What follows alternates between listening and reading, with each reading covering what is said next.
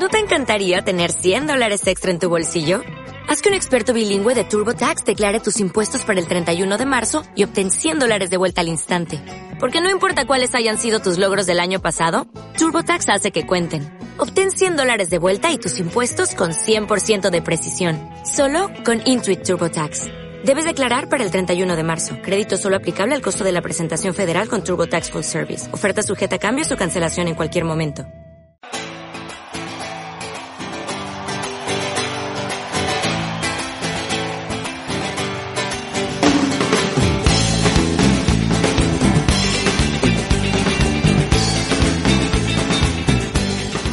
No podíamos partir con otra. Yo puedo creer una cosa que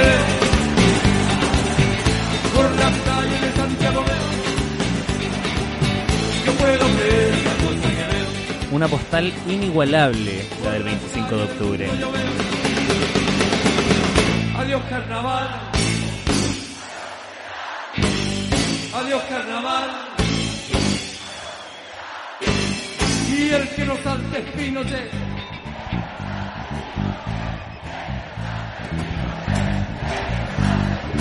Una postal que quedará en la retina de toda una generación, tal cual como en el 88 hubo también una gran victoria.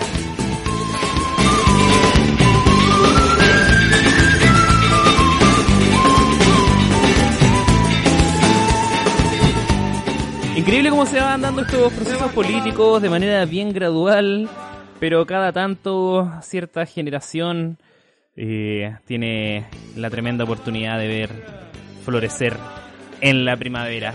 Capítulo aniversario de la Barricada Podcast, estamos cumpliendo un año y tal cual lo hicimos hace ya 365 días.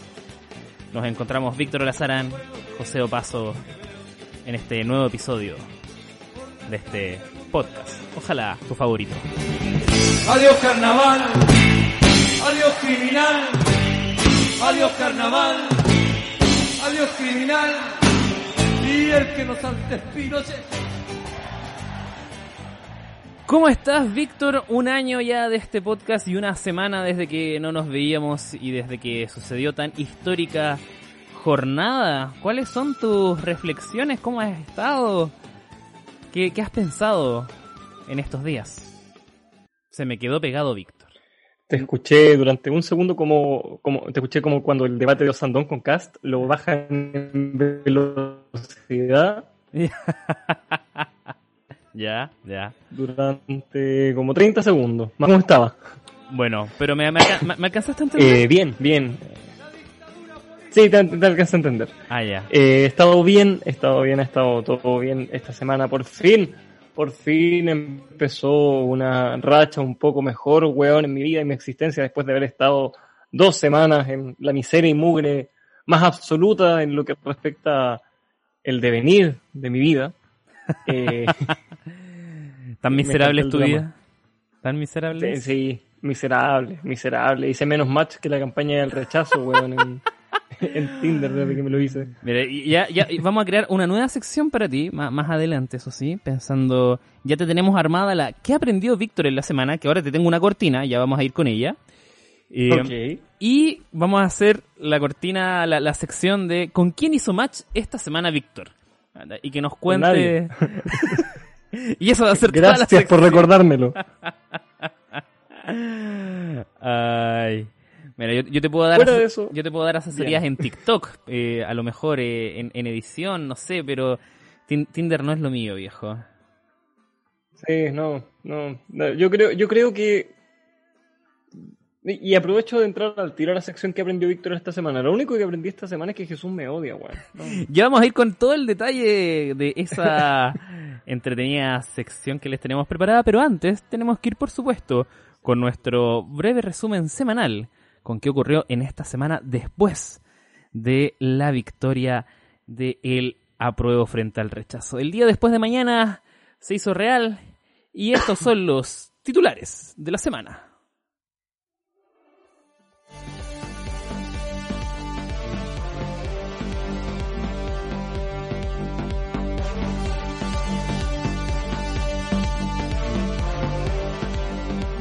Ya una semana de la arrolladora victoria del apruebo frente al rechazo. Aún no me como ninguna arepa. A los chilenos no les ha crecido el poto. Y nada, es gratis. La revolución Castro chavista nunca fue. Hemos sido engañados.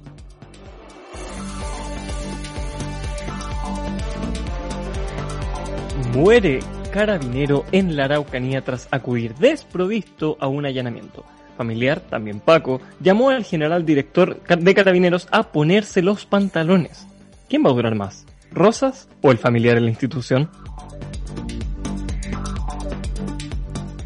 Servicio de Impuestos Internos perdonó 1.400 millones de pesos a Penta por gastos en abogados.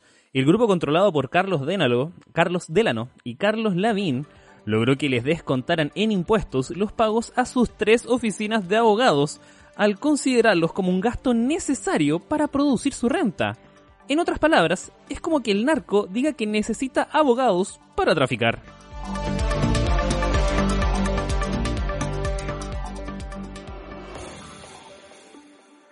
Inicia la carrera constituyente y surgen nombres y descartados. Anita Tijoux preguntó si había mano. El compadre Moncho llamó a la seriedad y Juan Sutil, presidente de la Confederación de la Producción y el Comercio, una de las organizaciones más burguesas del país, echó por tierra la idea de postularse asegurando que él es de la calle.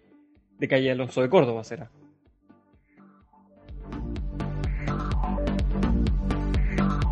Ante avance del segundo retiro de las AFP, gobierno alza la voz y hace reserva de constitucionalidad. Era que no, rajuñando hasta las últimas la constitución de Pinochet. Estas noticias y más las vamos a estar comentando como siempre, por supuesto, en esta edición de La Barricada Podcast.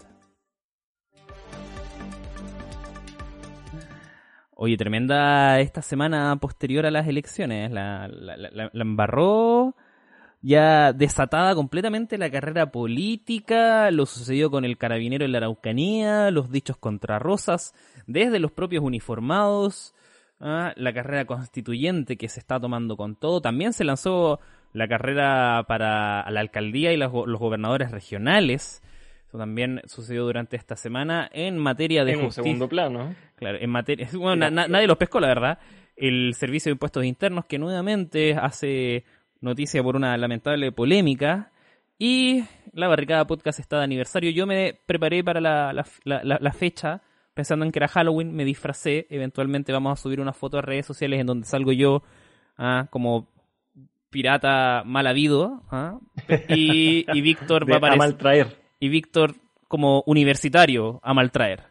Así que... Yo soy, oh, yo soy un hombre lobo, pero todavía es de día. Ese es el problema. Mira, un hombre lobo.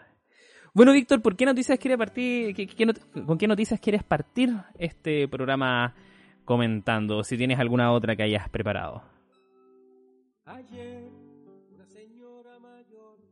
Comencemos por el principio, ¿te parece? Ya que es lo que, lo que nos viene llegando, o sea, desde ahí salen todos los coletazos Sí. hacia lo que vamos a comentar después. Comencemos por El día después de mañana. El día después de la este elección. plebiscito que trajo una victoria maravillosa, increíble. Fantástica, así como tú lo has dicho. De repente el Víctor se me queda pegadito y yo voy a tratar de terminar la frase con lo que él intenta decir. Ah, eh, no voy a decir que es mi culpa ni la suya, voy a decir simplemente vete reculeado. Ustedes entenderán. Es tuya. Eh, sí, es mía. Eh, pero sí, una semana después de el meteorito, después de la revolución Castro-Chavista, tremenda semana, a decir, a decir verdad. Eh, ¿En qué, qué, qué rescatas tú de todo lo sucedido aquel día? ¿Qué, qué- quieres? Fuera de- ¿Cuál es tu conclusión después del plebiscito? Fuera del hecho de que sepulté todas mis posibilidades de trabajar en alguna campaña de Jaude de aquí al futuro como asesor político, por la las imbecilidades que pregunté en la entrevista que le hicimos. Mira, Em, yo, mira, no, mira, no- no es- existen, Dale, dale. amigos, siempre hasta la idea. No existen preguntas hueonas. Existen hueones que preguntan weá. Ya, y vos fuiste un hueón. te quiero mucho, te quiero mucho. No, no, mentiras. Pero Oye, fue por el bien del video. no, no, sí, oye, te- hiciste un buen trabajo, viejo. Te, te- te lo digo, hiciste, un, buen trabajo. Todavía nos falta tramo que recorrer, pero vamos bien encaminados. Muchas, muchas gracias. Bueno, ¿y cuál es tu conclusión? Que aparte de que no vas a trabajar con Jadwe nunca, Muchas, muchas gracias. ¿qué, qué, qué rescatas Mira, de mi- todo el proceso? Mi conclusión es que rescato el haber reflotado el interés político en el país, porque Chile es un país que de un tiempo a esta parte venía muy alicaído en lo que es eh, información política, interés político, participación política. Veníamos muy mal. Tengo un, profesor de encuesta y opinión pública, mi profesor de encuesta y opinión pública, que es peruano, y dice que en Chile hacer una encuesta donde, de autopercepción donde la gente diga dónde se ubica usted, en la izquierda o en la derecha, es súper difícil porque la gente no sabe, no tiene idea si son de izquierda, si son de derecha, no les importa, toman la decisión en el momento en que les hacen la pregunta, ¿cachai? No, no, no, no sopesan eso mucho, pero en este periodo, desde octubre en adelante, se empezó a volver a hablar de política, de eh, de la participación política, de, que, de si le creo o no le creo a los partidos, de si soy o no soy de izquierda, de si este movimiento es o no es de izquierda y así. Y eso encuentro que es muy bueno, es muy rescatable, es algo maravilloso, eh, porque es muy importante. Del proceso en sí, del hecho de que haya ganado la prueba, darnos cuenta de que eh, hay una minoría en este país que está viviendo bien con cómo se vive. Lamentablemente es la minoría que, que concentra el poder y por eso han mantenido el sistema tanto como han podido y créanme, lo van a tratar de seguir manteniendo en la nueva constitución. No seamos ingenuos. Pero son una minoría, son cinco comunas. en Santiago tres. En Santiago. Oye, mira, yo creo. Bueno, te- te- terminaste tu, tu alocución, no te quería interrumpir. Hay muchas cositas ahí pa- para entrar a, a- a picar. No sé si quieres comentar algo más. No, creo que eso es lo general, ¿Eh? el resto ya es detalle. Mira, como tú lo mencionabas, yo creo que una de las cosas más asombrosas fue la distribución de los votos, en donde prácticamente en eh, la gran mayoría de las mesas el triunfo fue sobre el 60% en la opción eh, del apruebo. Eh, frente a lo que fue el rechazo, que en las mesas donde ganó, donde obtuvo mayor cantidad de, de votos por local y por mesa, estaban ubicados justamente en cinco comunas, siendo estas Las Condes, Vitacura, Lobarnechea, eh, Colchane, Antártida y Colchane. la Antártida y Colchane. Colchane que tiene una población de 1.300 y tantas personas y la Antártica que es un centro de estudio eh, principalmente militarizado que tendrá una población de 100 personas al año. A, lo mejor sí, que a lo mejor un poquito más, pero que está justamente más poblado por militares y cierta población científica. Mm, te habla del otro Chile, de ese Chile de, que quería mantener el status quo, de ese Chile de la derecha más dura, y, y que es muy interesante lo que va a suceder con ese voto, porque recordémoslo que el presidente Piñera, por mucho que haya después salido a hablar y hablar sobre el, triunfo de los chilenos, de la democracia, etcétera, eh, no creo que él pueda decir que él fue por el apruebo. O sea, él nunca dijo por qué votó. Y claro, reservándose el derecho y después poder subirse al carro a la victoria, sea cual sea el que se haya generado. Pero el chileno yo creo que no le va a creer a Piñera que iba por el apruebo. Y, y que lo diga es darle la espalda a la derecha más dura. la- e incluso ni siquiera tan dura, si tampoco había que ser tan de extrema derecha para estar por el rechazo. Y, mm, por algo, por ejemplo, Renovación Nacional se dividió, que es el partido más de centro derecha. Mm, pero se vieron disminuidos, o sea, se dieron cuenta, yo, yo sacaba la cuenta, ponte, yo tengo cerca de 1500 y tantos amigos en Facebook. Si hago una distribución de esos porcentajes, son cerca de 350 y tantos los que estarían por el rechazo, y es un número considerable de mis amigos en Facebook, pero por detrás tengo a otros 1200, po.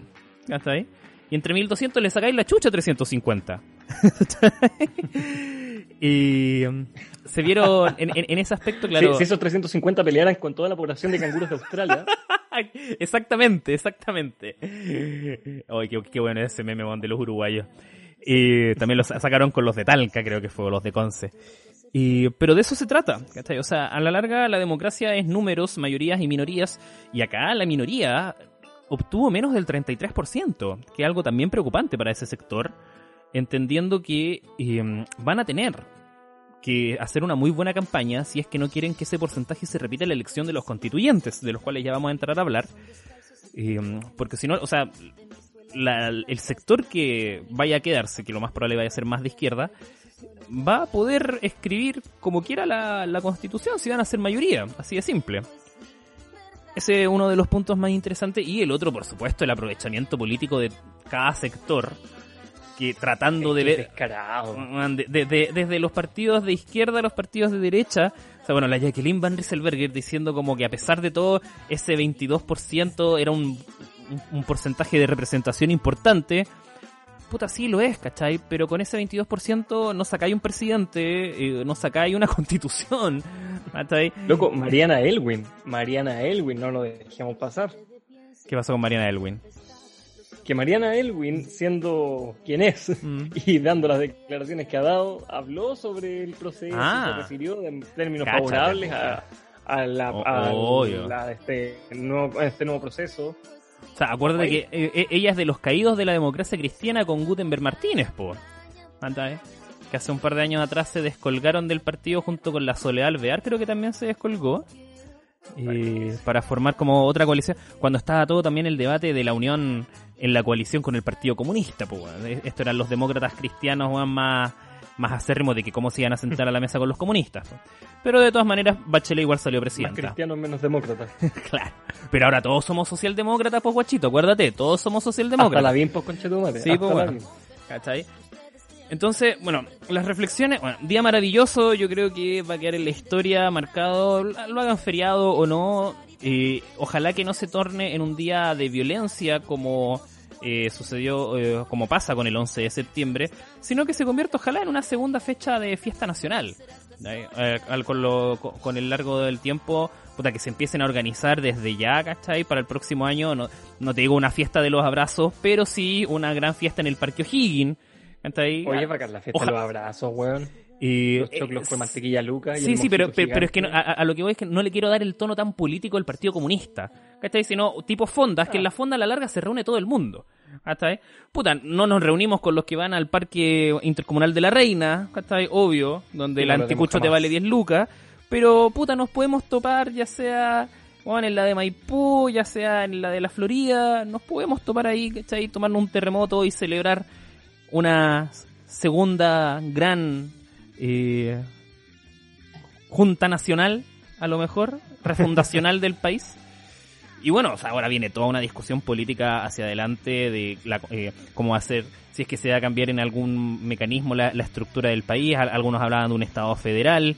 Eh, cómo se, lo- lo- los artículos que van a estar consagrados en la Constitución. Artículo 420, nunca es mala hora para, para comerse un McDonald's. Y, y un montón de cosas así hacia adelante que se nos vienen que va a ser harto tema de discusión. Y ahí yo creo que pasamos inmediatamente a un tema que va ligado con el tema de los la elección de los candidatos constituyentes.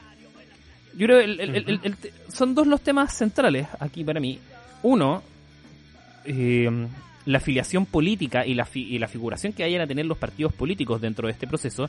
Y en segunda parte, eh, la preparación misma de quienes vayan a estar ahí eh, redactando la constitución, que es el otro tema que se ha puesto ahí en la palestra, lo mencionábamos en los titulares, Anita Tijoux, que muy buena cantante será, artista y todo, pero em, estamos hablando de una persona que tenga las habilidades, las capacidades para poder sentarse a discutir lo que tiene que estar plasmado en la constitución.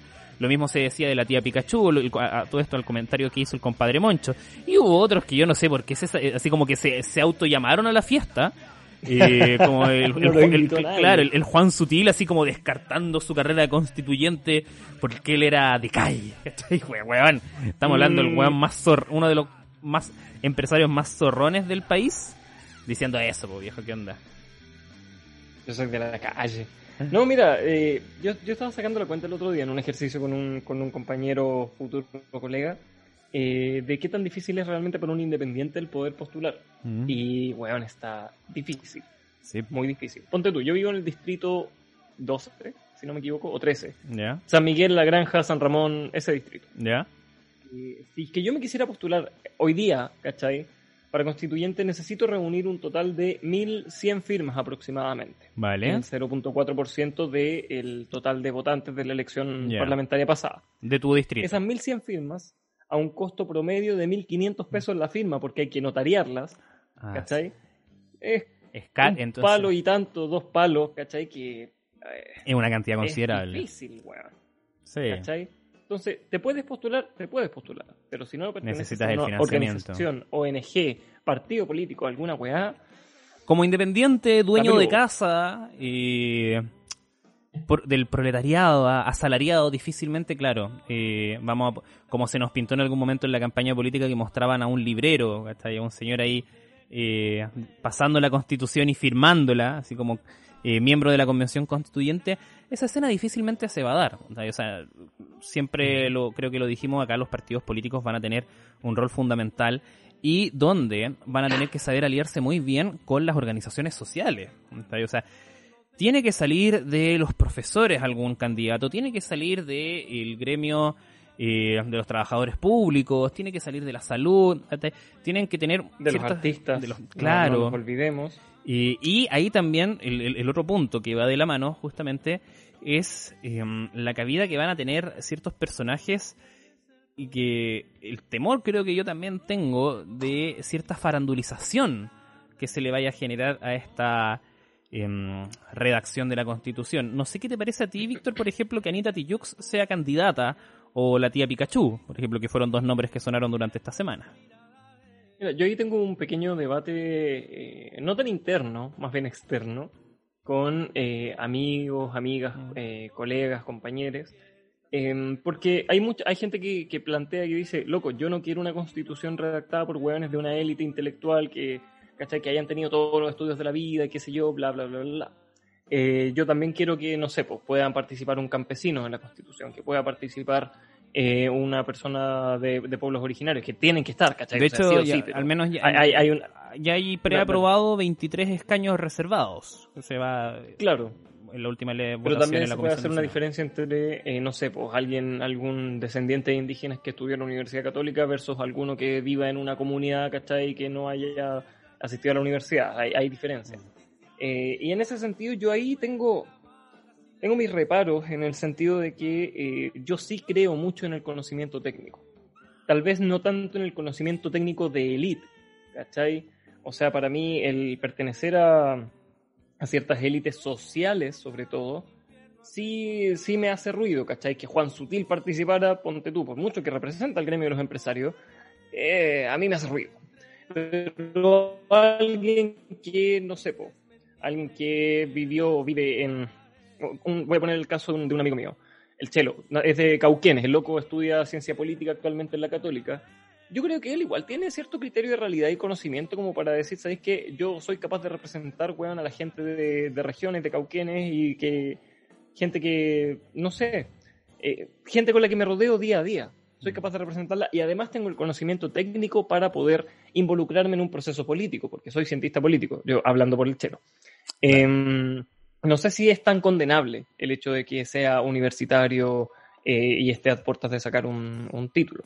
Pero bueno, ahí está, ahí está el debate, pues si es que es mejor eso o es mejor que alguien que derechamente viva esa realidad y no alguien que está tratando de escapar de ahí. Es que ahí eh, uno de los grandes problemas que ha tenido la, la política, no solamente acá en Chile, sino que en distintos momentos y en distintos países, creo yo, es caer en la tecnocracia, en donde dejémosle las materias importantes a los expertos. Y, y claro, podrá ser gente muy letrada, que tenga mucha academia, pero como dijo Sutil, ¿ah? Eh, no son No de son de calle, po, calle. no son de la calle.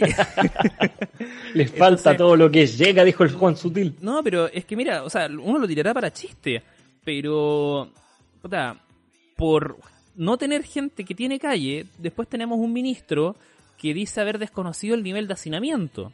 Por ejemplo, Mm. cuando basta con darse una vueltecita nomás para cachar cuál es la realidad de un porcentaje importante de la población, tanto chilena como inmigrante. Eh, y así suma, suma y sigue. Entonces, claro, una, una constitución redactada por la academia puede parecer atractiva, pero pierde un poco de sentido sobre lo que es la demanda social, siento yo. Sobre lo que es que la voz, eh, de, la voz de la masa social se escuche. Y ahí, mira, lo- discúlpeme lo último para destacar que se nos ha ido en los programas anteriores, que esta constitución a nivel mundial va a ser la primera eh, que va a estar eh, redactada de manera paritaria. Algo que yo creo, ahí, ahí, no hace falta la voz femenina para que dé esta acotación. Que claro, eh, va a ser la primera constitución escrita con una representación igualitaria de mujeres y hombres, algo nunca antes visto. En la, historia de, las repúblicas, de las repúblicas modernas, entonces un detalle muy importante a, a destacar, una constitución con cierto sentido de género. efectivamente, mira, yo es que no sé si yo haría esta dicotomía entre tener calle y pertenecer o haber estado inmerso en la academia. Yo creo que hay un montón de gente que estudia una carrera o que estudió una carrera y que puede tener un montón de calle, ¿cachai? Porque salió de algún lugar donde vio, no sé, eh, hacinamiento, ruralidad, pobreza, marginación, eh, periferia, etcétera, etcétera, etcétera, etcétera. Se puede dar. Mm. No, no creo que sean excluyentes. Y claro, rescato también el punto de ser una constitución paritaria. Eh, como bien decías tú, no había pasado en ninguna de las repúblicas modernas. Probablemente en, los sistemas de gobierno no republicanos tampoco. Mm. No, no, creo que haya ocurrido. Eh, no es menor y tenemos que saber, evidentemente, aprovecharlo. También eh, el dato es la primera constitución chilena donde la gente tiene participación. Claro, o sea, dudo mucho que la constitución del 25 haya habido un campesino weón redactándola, ¿no? Está, difícil. O sea, hay que entrar a considerar prácticamente todos los procesos independentistas de las repúblicas latinoamericanas eh, surgen desde la burguesía. O sea, es cierto que hubo una participación obrera y todo, pero los que maquinaron todo detrás eran los burgueses. Efectivamente. Em, quería, hacer dos alcances respecto a algo que habías mencionado al principio de esta weá. Mm. Eh, respecto a la violencia. A que esperabas que no fuera un día que se conmemorara en torno a la violencia. Yo creo, muy personalmente, no me atrevo a decir si, si espero o si sería mejor tener violencia o no en esas celebraciones. Yo ahí ya no, no me voy a meter, ¿cachai? Pero sí creo que la sobrecriminalización. ¡Ah! la sobrecriminalización, ahí sí, mm. de la violencia, nos hace perder un poco el foco de los procesos históricos. Los procesos históricos nosotros tendemos a pensar que fueron hechos sin violencia. Y eso jamás ha sido así. Un proceso histórico sin violencia que haya funcionado, no te voy a decir ninguno porque no me conozco la historia de los 196 países que existen reconocidos al menos por el resto de los países, ¿cachai? Pero son muy pocas las historias sin violencia que han terminado en un proceso exitoso, ¿cachai? La violencia es parte de los procesos políticos y yo creo que es algo que también se debe considerar. Probablemente si no fuera porque salió gente a quemar todo y literal todo, no tendríamos hoy día el proceso constituyente. Porque esto fue, y lo dijimos, eh, me acuerdo, cuando se empezó a dar esta discusión sobre el proceso el año pasado, de que esto era una jugada de los partidos políticos para no morir en el intento. Mm. Mira, ahí no sé si se habrá entendido mal o no para rescatar eso último de la violencia. Yo en ningún momento entré a, a, pesar de que las autoridades digan como no, hay que condenar la violencia, venga de donde venga. Eh, yo creo que nos podemos sentar un rato muy largo a discutir sobre eso, pero en definitiva para mí la conclusión es que llega un momento dado en que cierta violencia eh, hasta se puede llegar a justificar, eh, y entender, o sea, pensando en la que emana del pueblo oprimido. Em, y que claro, ahí se genera un tema reaccionario, podemos entrar a hablar de la violencia estatal que después se genera, ahí entramos a una lucha eh, intensa, pero nada, hay, hay, violencias que más que condenarlas, uno llega hasta empatizarlas. Em, no como las declaraciones de Santiago Pavlovich en el informe especial en donde decía de que no veía ninguna protección de la primera línea hacia la marcha pacífica. Yo creo que las personas que podemos, que, estuvimos ahí, podemos decir de que en cierta medida la primera línea sí te defendía la manifestación pacífica. Otra cosa muy distinta ya son todo el tema de los, eh, los robos, ¿cachai? Que se dieron, por ejemplo, a eh, locales, todo eso, que ahí ya difícilmente podemos entrar a hablar de eh, cierta defensa a, a la manifestación, ¿cachai? Pero bueno, mi comentario sobre los próximos 25 de octubre, recordémoslo como una fecha de fiesta y que no, no implique, por ejemplo, que en ciertos sectores de Santiago la gente se tenga que entrar a su casa eh, por los balazos que hay afuera, ¿cachai? Por ejemplo, que algo que pasa el 11 de septiembre. Por eso a, a eso apuntaba mi comentario. Sí, eh, hablando sobre el clima de celebración, yo quiero hacer una. desvelar en realidad una. ¿Cómo decirlo? No es intimidad, una. Algo, algo, algo que ocurrió ese día, eh, más propio de, de nuestras grabaciones. Íbamos en- con el negro en el auto después de haber sabido del triunfo de la prueba, habíamos cubierto la. Eh, la, mm, esta, la celebración de El la Partido ex nueva mayoría, ya no sé cómo se llaman ahora. Eh, algo así como Claro, convergencia, partido y progresista, creo que algo así como convergencia progresista. Bueno, la concertación 3.0. Estábamos cubriendo la celebración de la concertación 3.0. Bueno, es que Heraldo Muñoz con Álvaro Elizalde, esa fue la concertación. Y íbamos, de, íbamos de vuelta ya. Llegó hasta Y medio. de repente llegó hasta weón. Íbamos de vuelta y de repente ya tocando bocina, qué sé yo, poniendo música en el auto, celebrando. Y había un grupo de carabineros al, al lado, al costado de la calle. Y al negro se le ocurre hacer un comentario. No voy a decir qué, no voy a decir qué. Pero dio la, dio la triste casualidad de que justo el semáforo dio en rojo, weón, y yo tuve miedo. Yo tuve miedo por mi auto. y no es mío, eso es lo peor. Ay, las infidencias de, de, de Víctor que buscan dejarme en evidencia. Esa era la palabra. Ah. Ay, Dios mío, Víctor. Oye, bueno, sigamos revisando las noticias. Ya, bueno, Sigamos habla- revisando las noticias. hablamos, bueno, en parte la carrera constituyente. Mira, yo creo que va a ser un debate que se va a dar por un buen rato. Vamos a ver cuando ya se conformen las papeletas. Y ojalá que se le dé harta importancia, sobre todo a las organizaciones sociales y a los independientes. Y, mm, yo creo que hay, hay nombres. muy... Hay, hay nombres que de seguro van a estar. Eh, por ejemplo, prácticamente todos los, eh, los abogados eh, expertos en, eh, en constitucional que han estado en la opinión pública siendo parte del debate, Atria va a estar fijo. ¿cachai? No me extrañaría que el buen sea hasta el presidente ah, de la, la convención. Y- pero van a, yo creo, o sea, a pesar de que uno diga como no, tiene que haber ciertos nombres de- del pueblo y todo, sí, sí, los, va a haber, no, no me cae la menor duda, pero también van a haber voces técnicas, voces de la academia, ¿cachai? Eh, ah, y que ojalá que se genere un equilibrio ahí también. Eh, y nuevamente... Ojalá que esté, que Marco Kremerman, por ejemplo, el economista de la Fundación Sol. Don Marco Kremerman, yo sé, yo sé que usted no me escucha, pero si llega a escuchar este capítulo y ya que con Jadwe no me funcionó, me- yo, yo le trabajo gratis, le hago el análisis que quiera, político, la, la weá que quiera, yo, yo, yo trabajo gratis. La, la- la Fundación Sol no es la fundación de, de Bachelet, pues, weón. ¿O no? ¿La Fundación Sol? ¿Sí? No. Pero, eh, una No. funda- pero es, pero es de estos char, eh, de, de estos think tank, de estos tanques de ideas, weón, fundaciones políticas a la larga, weón, que lo único que te hacen Sí, es no, sí, sacar la Fundación, la Fundación Sol tiene un, tiene un objetivo político bastante claro. No, y- es y que claro, sí, la realidad de los trabajadores de Chile. Claro, pues siempre que sale una, alguna discusión como por ejemplo del sueldo mínimo, la pobreza y todo, la Fundación Sol saca su gráfico, su mapa, para hacerse parte de la discusión y darle cierta perspectiva a- ahí al, al diálogo que se vaya generando.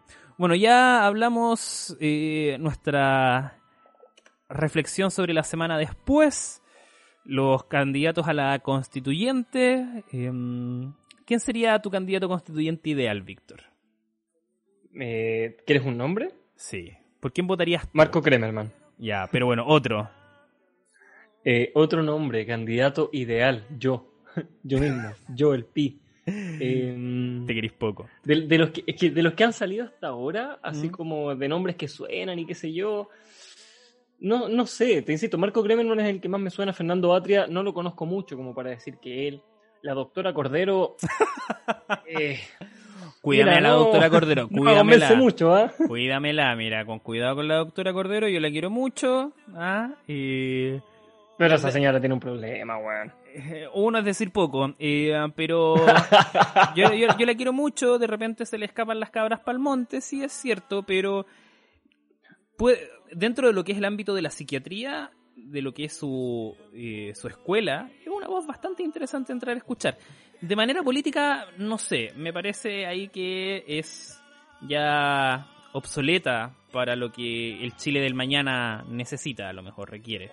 Pero bueno, no sé, la, la verdad es que no estoy del todo seguro, pero la quiero mucho. Yo siento que yo siento que a la doctora Cordero no se le arrancaron los enanos, los enanos colonizaron ya en otros lugares, weón, los siete. Son como la- la- las colonias del rey David, weón, no sé, lo- los hijos de Abraham. Bueno, ¿votarías por Anita Tijoux? Votaría por Anita Tijoux dependiendo de cuál sea su...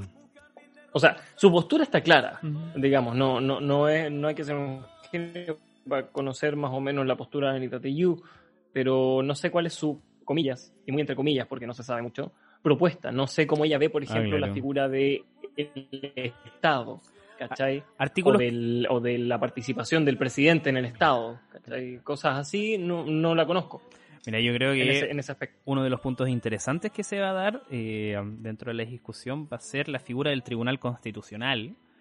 Eh, cómo va a quedar aquella institución. Um, y, y también creo que una vez escrita, ya eh, recibida esta nueva constitución, se va a tener que entrar a, a hacer una revisión de todos los proyectos que en algún momento fueron aprobados pero declarados inconstitucional a ver qué discusión se les da ahora. Que claro, ya, ya habiéndose cambiado la constitución, ¿qué, qué, qué panorama se genera ahí? Recordémoslo que una de las grandes críticas a lo que era la campaña de quienes iban por el rechazo, que hablaban de rechazar para reformar, es que era cuando se había tratado de reformar, ellos se habían eh, eh, opuesto justamente por un tema de constitucionalidad. Y ahí, uniendo de la manito, eh, ante el avance del segundo retiro de las AFP, gobierno alza la voz amenazando con que va a llevar al Tribunal Constitucional esta iniciativa. Mira, ya, ya habían hablado, ya habían hecho esta amenaza. Esto parece como Pedrito y el Lobo. Acordémonos que para el primer ah, retiro ellos igual habían hablado sobre la reserva de constitucionalidad, de que la iban a llevar, pero después se dieron cuenta del arrollador, eh, de la arrolladora votación en la sala, que fue como, puta, no tenemos los votos, weón, ¿para qué la vamos a llevar? Vamos a ir a hacer el loco, pues, weón. Y, y claro, yo creo que están colocando esto sobre la mesa, pero todo va a depender de cómo se Claro, la no tenían los votos y además no tenían. No tenían los votos y que no, que no llegó, muy tarde lo que dije. No tenían los votos, no tenían los votos y además no tenían el apoyo popular. O sea, Ah, sabían que si lo llevaban al tribunal, por más que el presidente tiene toda la capacidad de hacerlo, la opinión popular se iba a ir a la cresta, en en- o sea, la opinión popular del gobierno. Claro, Eh, la, la- la percepción del liderazgo. Ahora con el segundo retiro tal vez no pase así.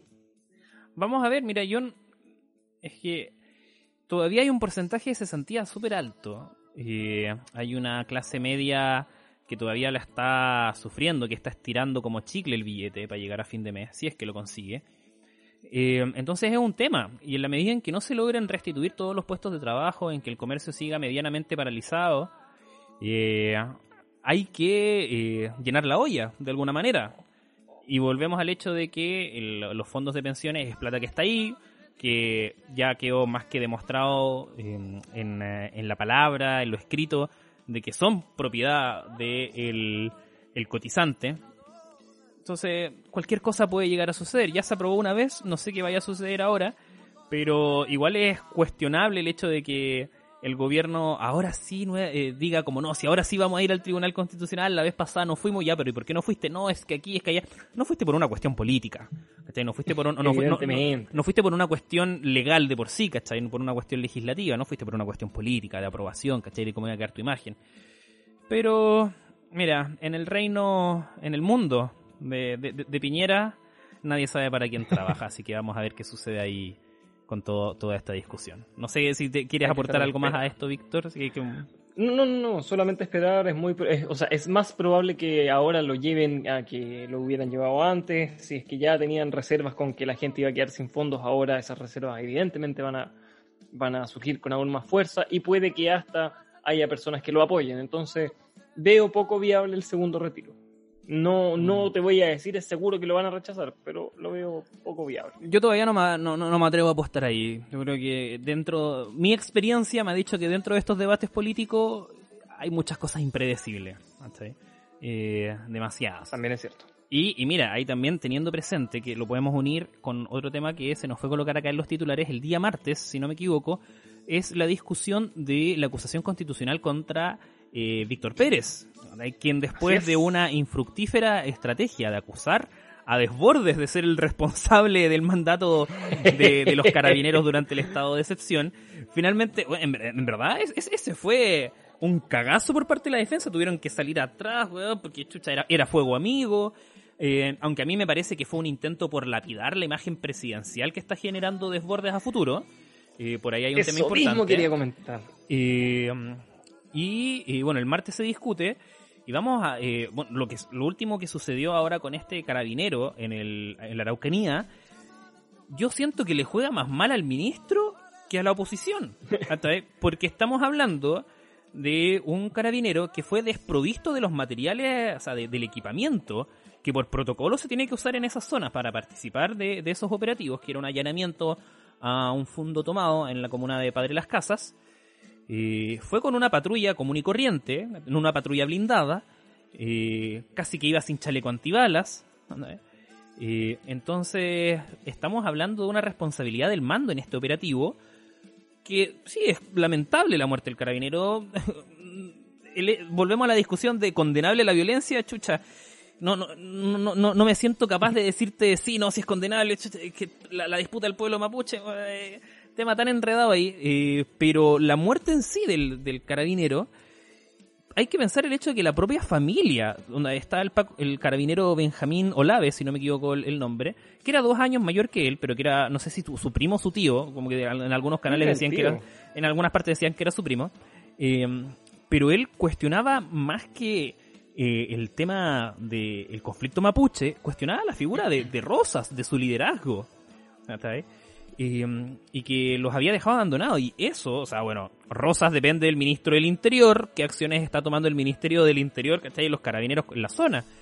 Eh, entonces, pues... y- Además que Vic- Víctor Pérez es un- una figura de renombre en Araucanía. Sí. O sea, el tipo tiene conocimiento y tiene trayectoria Claro. en la zona como para que llegue directamente a él la culpabilidad. O sea, no es, no es alguien que no tenga idea de lo que están hablando.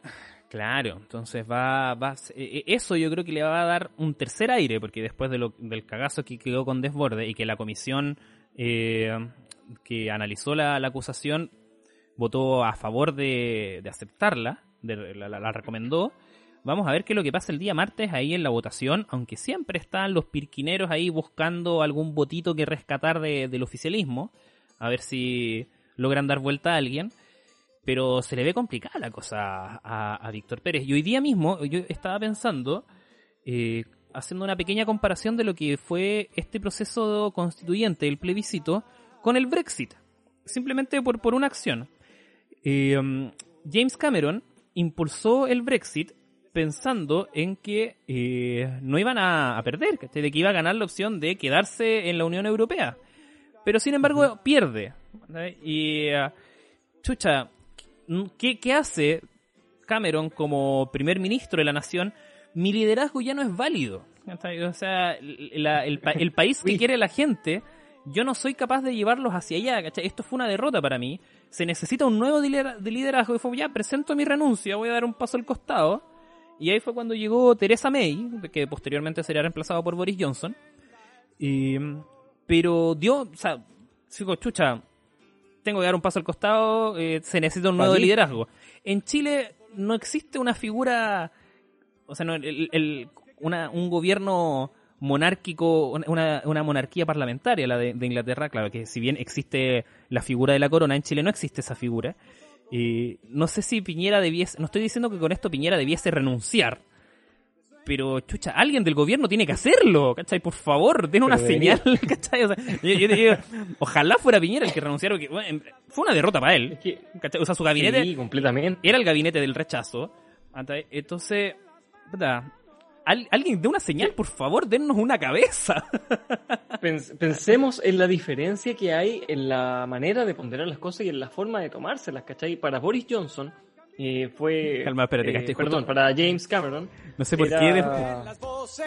ahí va, en una canción, Estaba sonando mal. en las manos, se logre Para el primer ministro británico de- del proceso del Brexit, claro, fue lo más lógico decir, ok, mi liderazgo apuntaba para allá, Mm. perdí, no soy un interlocutor válido con la ciudadanía, mejor me voy, ¿cachai? Es lo más sano. Claro. Versus en Chile, que apenas empezó a sonar esta idea de que Piñera pudiera dejar su cargo porque realmente ya no estaba representando ni a su propio sector, hasta el día de hoy creo que no lo hace, eh, lo primero que se dijo fue, no, es que si el presidente se va, es un quiebre, weón, en la democracia y la institucionalidad. Si Piñera fue el presidente electo democráticamente, no podemos hacer eso, ¿cachai? O sea, la legitimidad aquí en Chile es muy mal ponderada. Prefieren tener un muerto acarreando adobe que a un representante, ese dicho te lo roba a ti directamente, que tiene un representante efectivamente legítimo, ¿cachai? A Rosas, nosotros cuando decíamos, weón, es que lo tienen que echar por el, el empujón al cabro en el Mapocho,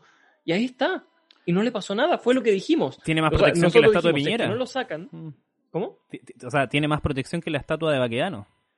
Sí, weón. Es que nosotros dijimos, si es que no lo sacan ahora con esto, es que no lo van a sacar nunca, porque significa que son capaces de darle una protección tal que de pasar por encima de una cuestión tan grave como esta.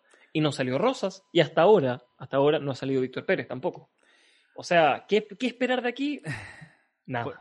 Por eso te digo, mira, cualquier cosa puede pasar en este país largo y angosto llamado Chile.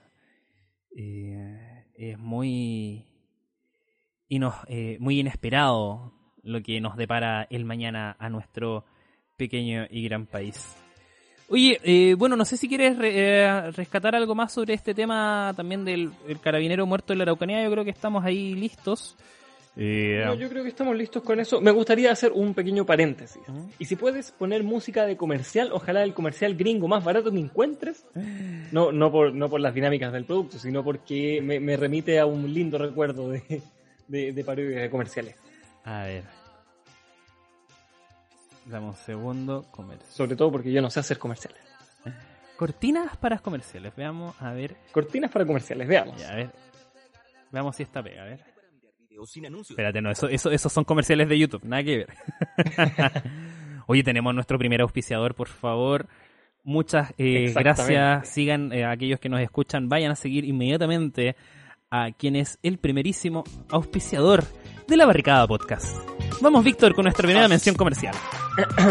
Así es, señoras y señores, porque si estás cansado de ver en tu closet lo mismo de siempre, abrirlo y decepcionarte cada día, cada mañana, con las pilchas que tienes ahí guardando polvo, es el momento de que entres a Instagram a visitar arroba la retrocassette. Arroba la retrocassette es un emprendimiento, una pyme de gente como nosotros que día a día se gana el pan estampando tus diseños favoritos en poleras de altísima calidad. La Retro Cassette en Instagram viste a La Barricada Podcast.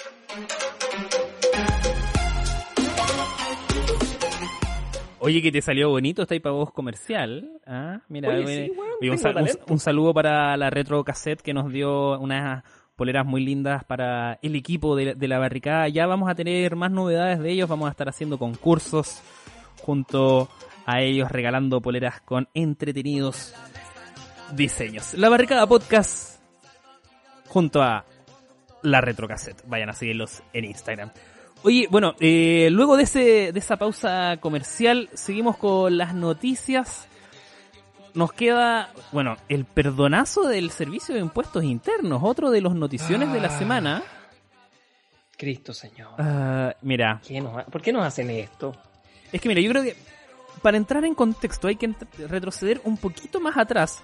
Esto no se trata solamente de que el Servicio de Impuestos Internos haya, eh, o sea, no, no condonó, sino de que eh, Penta apeló y dejó que le pasaran los gastos de abogados como gastos necesarios para producir su renta, entonces por ende eran descontables de impuestos.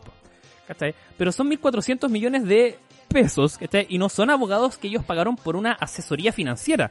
Son abogados que pagaron para defenderse de irse a la cárcel por el financiamiento irregular de la política, por el cohecho y por fraude tributario. Y, y que finalmente solamente fueron con- eh, condenados por este último caso, el de fraude, eh, fraude tributario, porque cohecho nunca los eh, nunca ni siquiera los formalizaron. Porque claro, ahí el arreglín político, salió Yorrat del Servicio de Impuestos Internos cuando era director, llega el nuevo, si no me equivoco, es Barraza, y el Servicio de Impuestos Internos jamás se creyó, porque es el único que puede hacerlo, por eh, el financiamiento irregular, o sea, por, eh, el de la política, por, por estos cohechos que, que, que, que- que hubo. Eh, y ahí están, po, libres, con clases de ética, y más encima, el Estado les perdona 1.400 millones de pesos en impuestos. Es lo mismo que pasaba con Ponce Lerú. En un bolsillo tienen a la derecha y en el otro bolsillo tienen a la izquierda. Es así de simple. Y más encima, bueno, algo que sucede, eh, la, la comisión de Hacienda, si no me equivoco fue, eh, llama- llamó al director del, servi- del Servicio de Impuestos Internos eh, para que diera explicaciones sobre esta medida. Y claro, él al- aludió a de que como esto era de materia tributaria de una empresa en particular, eh, se tenía que resguardar reserva, entonces la, la, la, la- la comisión tuvo que hacer sesión secreta para tratar el tema. Lo cual en tiempos democráticos no es para nada bien visto. O sea, nu- nunca nada bueno sale de una discusión que se da entre cuatro paredes y nadie se da por enterado aparte de los que participaron. Sobre todo en un país como el nuestro. Y ya hemos visto, weón, las consecuencias de ese tipo de reuniones a Y- lo largo de toda nuestra historia. Claro, y, y acá el punto de conflicto es, es el, el mal, el mal ponderado privilegio de que mientras a el grupo Penta les condonan estos 1.400 millones de pesos por gastos en abogados, se anuncian las penas del infierno contra aquellos que recibieron de manera errónea las- los 500 mil pesos. Ah, Sucede de que si tú te atrasas con el IVA un par de semanas en tu negocio de la esquina, las multas son millonarias. Entonces no hablemos de privilegio, o sea, no, no, no, no hablemos de que hay un trato justo. Ese es el gran problema de- de- de- del sistema. 500 mil pesos que por lo demás, hace poco supimos que también se vieron involucrados funcionarios del Estado, pues, weón. Además. Y a ellos también, ahí no se sabe si les van a caer las penas del infierno o no, no se sabe si se, las va, si se las van a dar tampoco al resto de la población, pero aquí tenemos las consecuencias directas, los beneficios en realidad de financiar, como decías tú, a la izquierda y a la derecha por igual, o sea, financiaron a medio mundo y así nadie los quiere tocar y es evidente porque el día que los toquen se les acaba todo el beneficio, ¿cachai? Y mira, puede, puede, teóricamente, puede ser que, claro, es materia tributaria y que tiene una justificación real y evidente que justifica además el hecho de tener que haber hecho una reunión secreta, ¿cachai? Por veto a saber. Puede ser, puede pasar. Pero en un país como Chile no se cree. Pedrito y el lobo de nuevo, weón. ¿Cuántas veces nos han hecho la misma como para que sigamos creyéndole? Por mucho que ahora sea verdad, la posibilidad de que les creamos es bien difícil.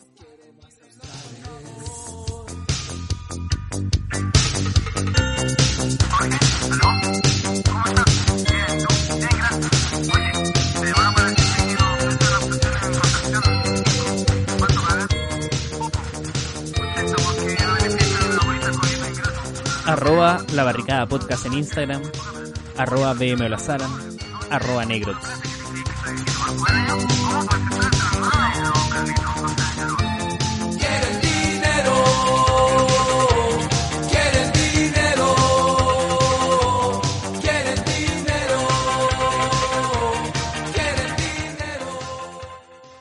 Jorge González Culeado nunca fue al evento de beneficio, weón. De los abuelitos con no sé qué. Nunca, no- nunca entendí esa parte de qué era el evento. Nunca supe. No sé qué me estás hablando, Víctor, la verdad. De la canción, pues, viste que hubo una llamada de Jorge González con Ah. alguien que le dice, no, es por un evento de beneficio, no sé, de los abuelitos con no sé qué. Ah. De qué era el evento, pero lo que sé es que Jorge González no fue y que dijo, no soy el viejito pascuero. Ah, mira, no tenía, González no tenía idea, no tenía idea. Pero bueno, igual su participación en la franja de la prueba fue muy bien, Increíble. muy bien recibida. Oye, bueno, y mira, yo tenía esas noticias en titulares, yo creo que ya, ya servimos completamente la mesa. Eh, como noticia que no alcancé a colocar en los titulares también, que Heraldo Muñoz anunciaba su candidatura presidencial y aseguraba que no era parte de la élite, y lo hacía justamente en el diario El Mercurio, eh, un diario de la élite que lo compra la élite, el cual eh, es el que informa a la élite. Así Eh, es. Era Heraldo Muñoz que, eh, bueno, que además no, no salió en el, en el último video que subimos, pero que lo entrevistamos para ese día y que fue bastante escuato para responder, en, en- digámoslo. Sí, no, sí. Fue bien, bien escuálido. Sí. Pero mira, la carrera presidencial parte desde que le colocan la banda a quien salió electo, creo yo. Ahí ya, ya, ya se empieza a definir, e incluso antes, es una cuestión de muchos años de preparación. Y Heraldo Muñoz la, viene desde que empezó la demanda con la Haya que se estaba preparando. Cuando Sí, ahí la, la demanda con, sí. marítima con Bol- con Bolivia.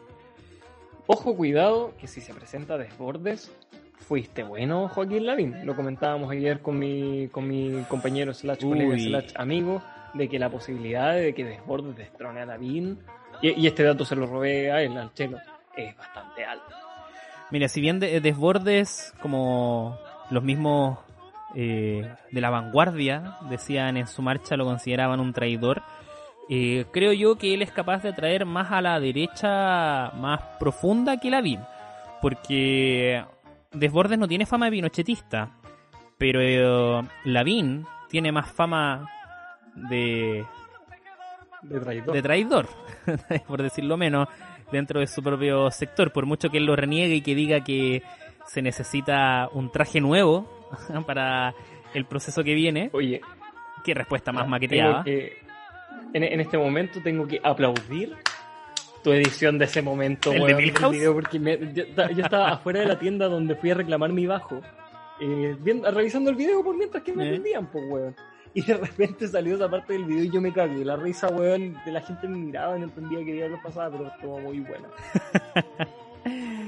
Sí, no, así quedó bueno el video. Así que aquellos que nos están escuchando y si ya lo vieron, compártanlo. Está en nuestro, en nuestro Instagram, en nuestro IGTV. Ah, todavía también, bueno, está el de la marcha del rechazo para que le echen un ojo también y se rían un buen ratito. Oye, lo que se viene para la próxima semana, bueno, ya lo mencionábamos, también partió la carrera por la alcaldía y por la de gobernador regional, que eh, se vienen las primarias en eso. Primero, claro, justamente los partidos políticos, algunos van a ser primarias. Eh, va a ser bien interesante. Hay algunos nombres, los clásicos de siempre. Vuelve Salaquet. Ah, está de la, Gonzalo de la Carrera, que le quiere quitar, eh, qui- quiere llegar al sillón de la alcaldía de Las Condes. Eh, Claudio Rego, otro de los nombres. O Stefan Kramer. No sé, no sé, ya, ya cuando los miro no sé quién, ¿Quién es es quién. realmente? Ah, mm, pero eso también va a estar muy interesante en, lo- en las próximas semanas. También, como ya lo mencionábamos, la acusación constitucional contra el ministro Pérez. Mm, Se viene la carrera presidencial en Estados Unidos que culmina Sí, este martes. sí, este de hecho. martes, si mal no recuerdo, son las elecciones. ¿Qué, qué cosa más ¿Qué rara hacer una elección presidencial un día martes? Alguna vez leí la historia de la explicación de eso y realmente como que no tiene sentido. No la hacen un domingo porque hay que ir a la iglesia. Anda, ¿eh? Y era como, wait, ¿qué? Así como, ¿en serio? ¿Y por qué no la hacen un día lunes? Porque como que a los trabajadores le iba a tomar demasiado tiempo llegar desde su puesto de trabajo. Algo muy raro. ¿sí? Lo hacen el día martes. Pero bueno, Estados Unidos, Estados- nada más. Solo. Estados Unidos. ahí está Joe Biden con Donald Trump, republicano, o sea, demócrata y republicano eh, respectivamente. Vamos a ver qué sucede en esa elección. Y vean la película de Borat, la nueva, que está en Amazon Prime. Está muy buena para cagarse la risa, donde agarran para el hueveo a, a Mike Pence eh, y a Rudolph Giuliani de una manera impresionante. No les quiero contar más. Eh, Víctor Vela, de verdad, weón, Yo no ¿Qué- tengo Amazon Prime. bueno, búscala en internet, te va a gustar mucho. Y con eso nos despedimos, Víctor. No sé si quieres hacer alguna otra más de nuestras secciones acostumbradas o ya vamos apagando Quiero el hacer micrófono. una, una sola. ¿Cuál quieres hacer? Y para esto quiero que pongas el pueblo unido.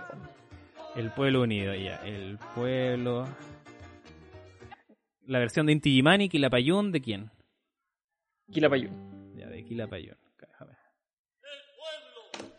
Ya. Vamos con el botón rojo. Así es. y Tenemos señores. botón rojo después de varias semanas. Adelante. Tenemos botón rojo y por primera vez un botón rojo que me enorgullece dar. Este botón rojo va para el pueblo de Chile por haberse unido por fin en contra de eh, la élite de este país, en contra de los explotadores. De ahí a que sea un proceso eh, tan maravilloso como lo esperábamos, tanto como hubiéramos querido, de que no hayamos conseguido todo lo que debíamos haber conseguido, ni en la forma en que deberíamos haberlo hecho, no importa, o sea, importa mucho, pero, pero no hay que desconocer esa capacidad que tuvimos en algún momento de unirnos todos y de entender que la posición de privilegio de unos pocos depende directamente del trabajo del pueblo, del trabajo de la gente, de que nosotros seamos quienes aceptemos esa injusticia. Porque la historia, señoras y señores y señores, se mide en base a la lucha constante de opresores y oprimidos. Y en este momento fuimos los oprimidos los que logramos levantarnos contra los opresores. Si nos hicieron un mal o no, si nos pasaron gato por liebre o no, lamentablemente lo vamos a saber de aquí a un par de años. Pero por el momento fue una linda instancia que pudimos celebrar. Así que el botón rojo es para todos nosotros. Todas nosotras, todos nosotros. Víctor Olazaran, candidato a la constituyente. Ojalá, weón.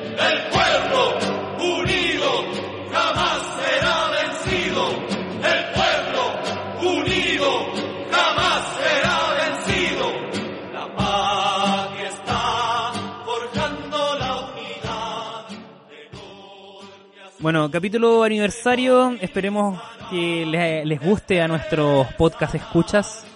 Eh, compártanlo, recomiéndenos con sus amigos, eh, suscríbanse en Spotify, síganos en, eh, en, en Instagram, eh, al Víctor y a mí estamos constantemente subiendo contenido tanto a la cuenta de La Barricada como a las nuestras eh, personales. Y, y eso, feliz, feliz primer año, Víctor. Un gusto. Feliz primer año. ¿Quién diría que, Sí. weón, ¿quién diría que llegamos tan lejos? Este podcast Ah. llegó más lejos que yo en la universidad. Man, la cagó que sí. Logró estar un Eh, año constantemente realizando una sola carrera, weón. Eso tú no lo puedes decir. Eso tú no lo puedes decir. Es verdad. Eso, eso yo no lo puedo decir. Eh, ojo, es el, es, hoy es el aniversario, esperemos que el capítulo salga hoy mismo. Sí. Eh, hoy es el aniversario de cuando subimos el primer capítulo. El primer, el aniversario grabación fue un nos juntamos 30. a grabar por primera vez fue ayer, exactamente. Subimos la historia al podcast. Qué increíble todo lo que ha pasado hasta el momento y aprovechamos de darle las gracias a quienes nos han seguido desde el día de uno, como a quienes nos empezaron a seguir ayer, hoy día. Todos ustedes, todas ustedes, todos ustedes. A todos quienes, hacen- mira, yo la- le agradezco a la mamá del Víctor por prestarnos su auto eh, para el video pasado.